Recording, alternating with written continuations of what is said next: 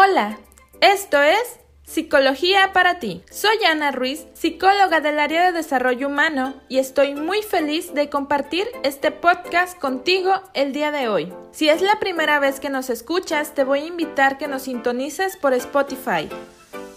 El día de hoy hablaremos sobre el suicidio. Como sabes, el 10 de septiembre es el Día Mundial de la Prevención del Suicidio y en el mundo, cada año mueren más de 800.000 personas a causa de esto, lo que significa que una persona muere cada 40 segundos. Sí, estas cifras son impactantes, porque superan incluso el número de víctimas por homicidios y guerras.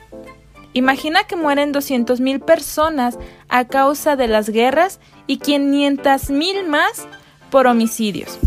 Así es, el suicidio tiene una cifra todavía más alta.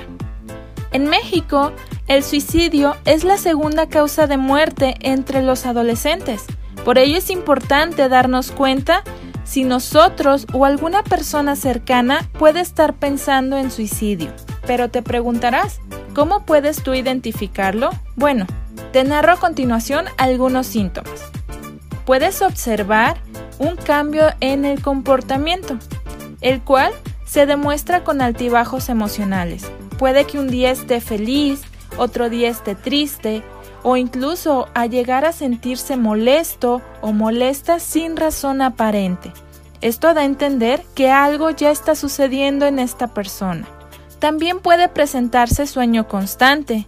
Quizá duermes de 6 a 8 horas, pero notas que tienes más sueño de lo que acostumbras. O incluso, contrariamente, Puede suceder que te dé insomnio. Esto también nos está diciendo que algo raro está sucediendo. Los cambios en la alimentación son un signo muy notorio, ya que puede que disminuya o crezca la ingesta de las proporciones de los alimentos que consumimos diariamente, o incluso cambiamos radicalmente las comidas que ingerimos.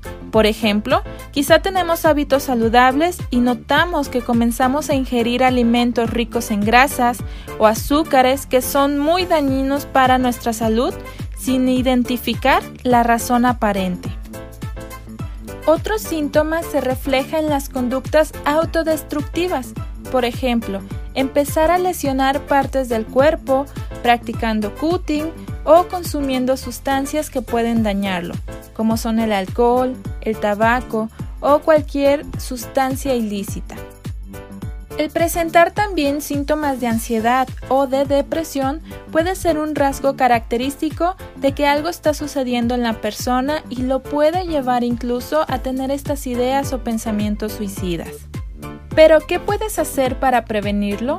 Bueno, hay estudios que demuestran que los lazos afectivos pueden reducir el riesgo del suicidio y que el aislamiento social lo aumenta. ¿Esto qué quiere decir? Que necesitamos tener más empatía, escuchar de esta manera sin interrumpir ni juzgar al otro cuando quiera compartirnos lo que le está sucediendo. Si identificas cualquier signo de depresión, incluso alguna idea o pensamiento de muerte, toma medidas al respecto ya que muchas veces pensamos que puede ser broma o que el otro simplemente está jugando con esas palabras. Y podemos dejar que pase desapercibida una señal que puede salvarle la vida. Si tú eres la persona que llega a tener estos pensamientos, detente unos segundos y piensa que la decisión que estás por tomar es una decisión permanente e irreversible. Sí, así es, Piensa que existen personas que pueden escucharte, que pueden ayudarte, porque la mayoría de las veces creemos que no existe una solución a nuestro problema y solo vemos como salida el suicidio. Sin embargo, cuando buscas el apoyo, puedes tener un espacio de escucha y de compañía.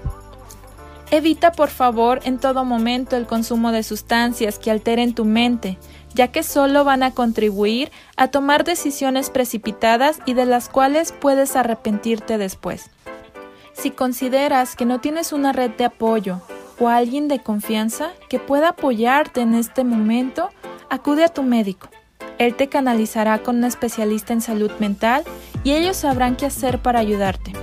Recuerda que no estás solo o sola, solo necesitas un minuto para salvar tu vida o la de alguien más.